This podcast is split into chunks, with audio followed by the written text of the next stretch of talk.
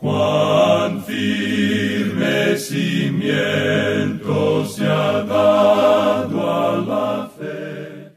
A través de la Biblia, un análisis de la Biblia libro por libro que le ayudará a crecer espiritualmente. Estos estudios fueron diseñados por el doctor J. Vernon McGee. Acompáñenos en este fascinante recorrido a través de la Biblia. La palabra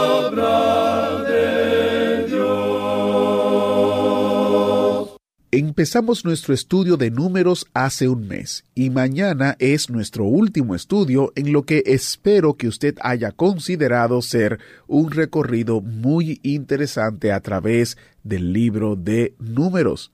En el próximo programa, Dios mediante, nos apartaremos del Antiguo Testamento y como es nuestra costumbre, regresaremos al Nuevo Testamento pasaremos dos meses estudiando el Evangelio según San Juan.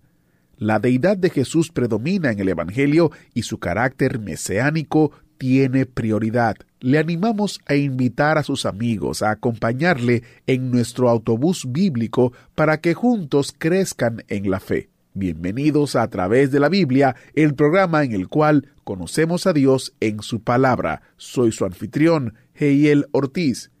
Nos encantaría saber si durante el estudio de números usted aprendió algo nuevo, algo que no entendía antes. ¿Fue algo que impactó su vida de manera especial? Le invitamos entonces a que nos cuente, escríbanos primeramente a atv@transmundial.org o en nuestro sitio web a través de la biblia.org usted puede hacer clic en la foto que dice cuéntenos o también en nuestra aplicación y déjenos un testimonio de cómo Dios está usando nuestro tiempo juntos para edificarle o fortalecerle en su relación con Él. Ahora quisiera compartirles algunos mensajes que hemos recibido de nuestros oyentes que nos acompañan en el autobús bíblico. Eric en Honduras escribió, Llevo ya un par de viajes completos en el autobús bíblico. Los conocí gracias a mi esposa que me recomendó una radio local, Radio Betel. Cuando éramos novios, pues a ambos nos ha gustado siempre aprender de la palabra de Dios. Ya tenemos seis años de casados y tenemos un hijo que queremos instruir en el Señor. Sus programas son de mucha bendición y la verdad hemos aprendido muchísimo. Estoy muy agradecido con todos ustedes el Señor le siga usando por muchos años más. Qué bendición, ¿eh? Desde novios, matrimonio y ahora hijos. Qué bueno es sembrar la palabra del Señor.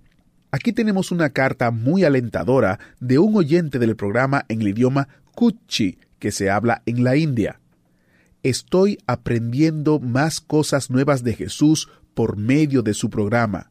Me he estado acercando más al Señor desde que empecé a escuchar. Y aquí tenemos un correo electrónico de una nueva oyente en Turquía. Soy una nueva creyente. Por favor, oren que Dios me ayude mientras tomo este nuevo paso. Necesito que oren que Él me salve de todos mis pecados y me ayude a vivir según las palabras de Jesucristo. Les deseo paz. Alabado sea Dios por esta nueva hermana que forma parte de esta gran familia de fe y de nuestro autobús bíblico. Y ella pide oración, y para esto hemos creado nuestro equipo global de oración, en el cual compartimos regularmente peticiones de oración como esta, en la cual oramos los unos por los otros dependiendo de nuestras necesidades usted puede ser parte de ese equipo global de oración, ya sea enviando su petición o también orando por otras peticiones. Es sencillo. A través de la Biblia.org barra oración. A través de la Biblia.org barra oración y usted podrá ser parte de este maravilloso equipo global de oración. Ahora vamos a orar para iniciar nuestro estudio de hoy. Padre Eterno, estamos concluyendo nuestro estudio y a la vez continuando nuestro estudio. Te pedimos que tú dirijas este tiempo y podamos terminar de aprender todo lo que deseas que aprendamos en el libro de números. Prepara nuestra mente y nuestro corazón para que con lo aprendido podamos glorificarte. En el nombre de Jesús, amén.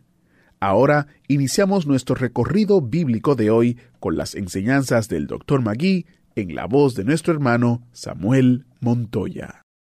En nuestro programa anterior comenzamos a estudiar el capítulo 33 de Números y decíamos que este capítulo no contiene una lectura muy eh, conmovedora.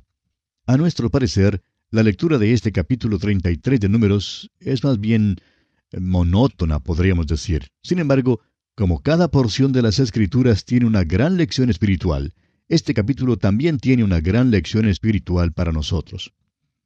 Este capítulo es como un mapa de carreteras. De por sí parece no tener nada interesante, pero entonces, ¿por qué lo relató Dios? Bueno, porque Dios marca cada paso que tomó este pueblo. Cada paso del camino es notado y anotado por Dios. Él estaba con ellos, es decir, con los israelitas durante todo el camino. Estuvo con ellos en su marcha a través de toda la travesía que hicieron por el desierto. Tenemos pues aquí en este capítulo 33 el diario de las jornadas del pueblo de Israel. Ahora, donde quiera que iban, en donde quiera que acamparan, en todo lugar, Dios estaba con ellos. Francamente, ellos no le estaban siguiendo a Él. Se alejaban de Él muchas veces. Pero Él nunca les desamparó a ellos, nunca les dejó. Y esta es una de las grandes verdades de la palabra de Dios. Él dice, no te desampararé ni te dejaré.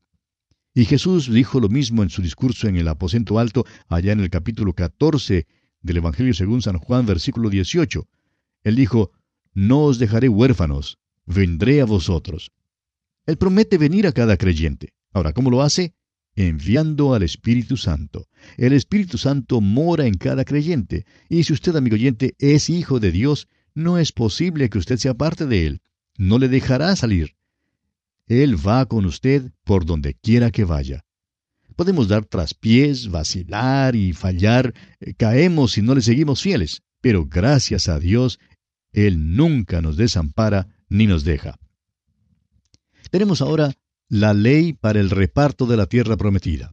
Leamos entonces los versículos 50 hasta el 56 de este capítulo 33 de Números.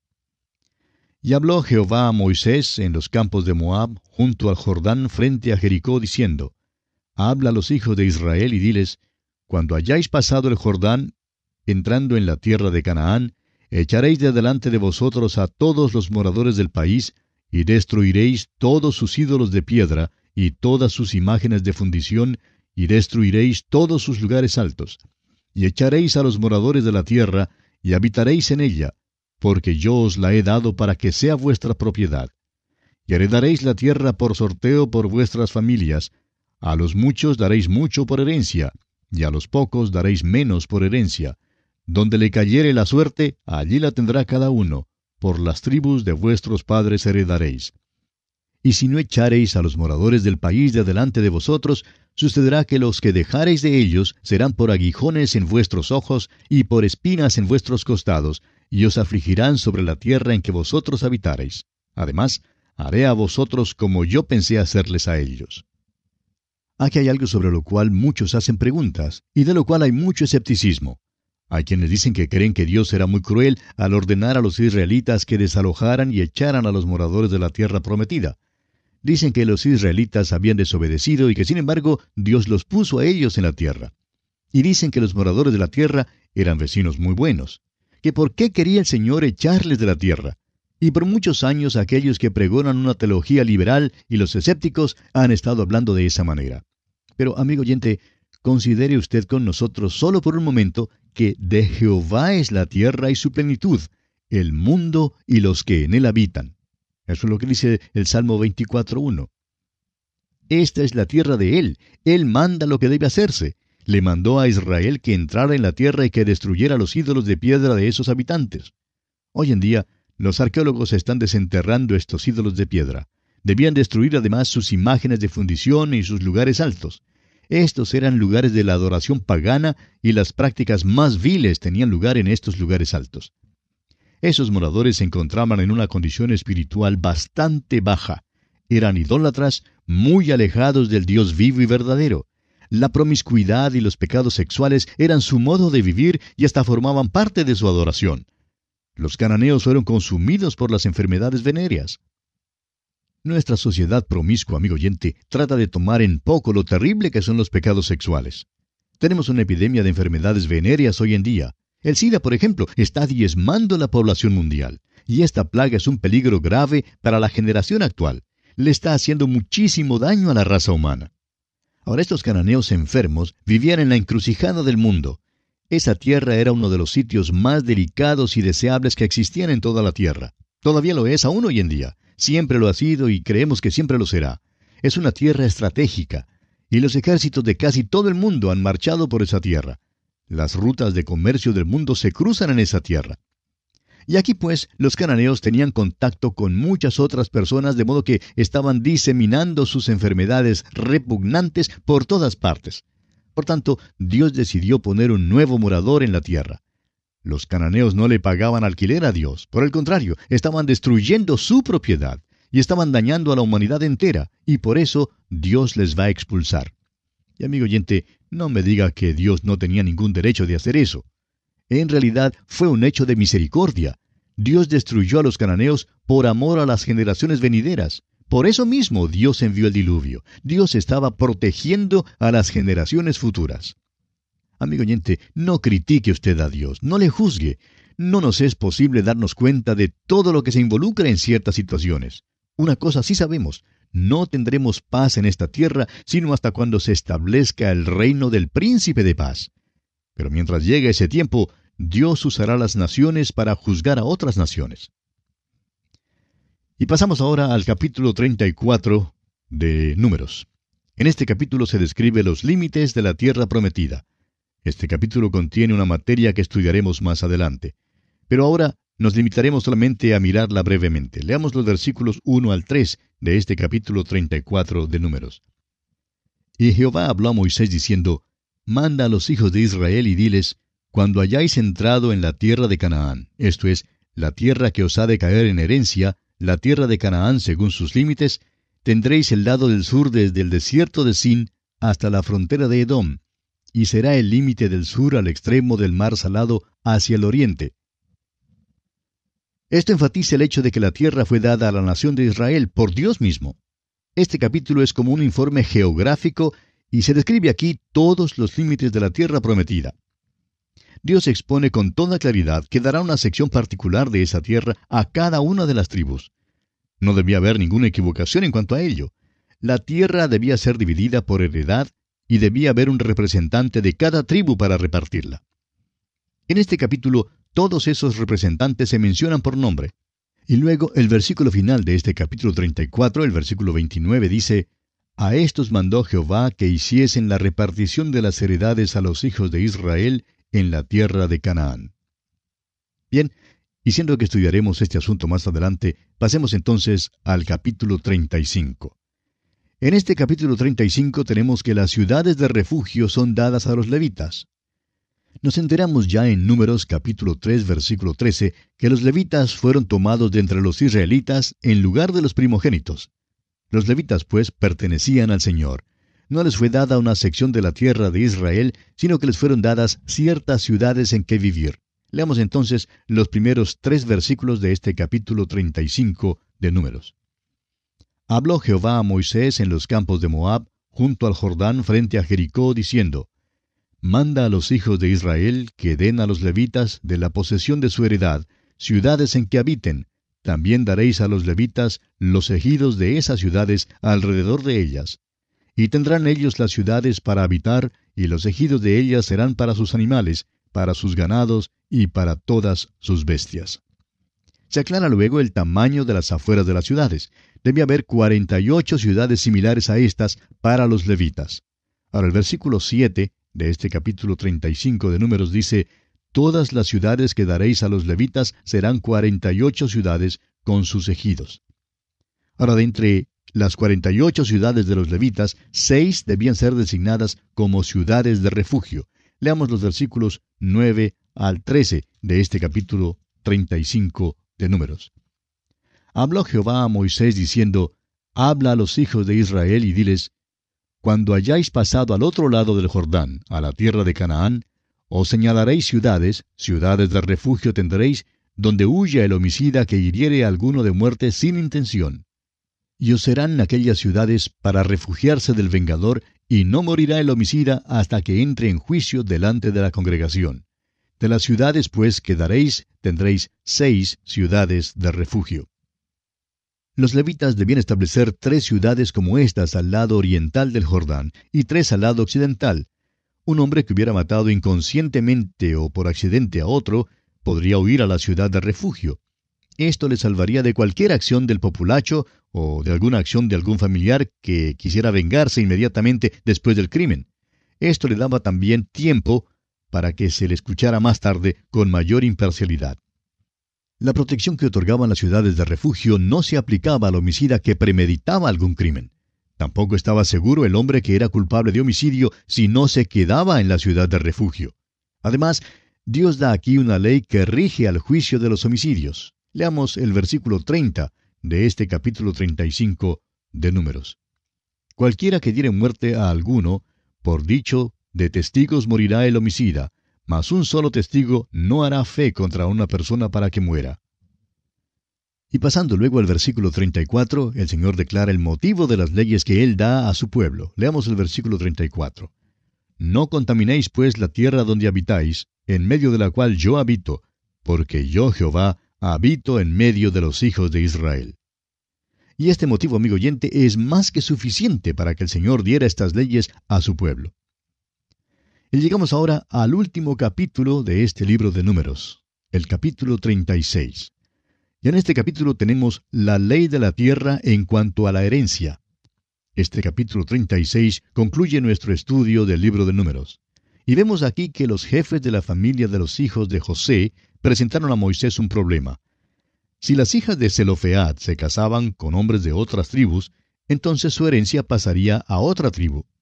Leamos pues los primeros cuatro versículos de este capítulo 36 de Números, para enterarnos así de cuál es el problema.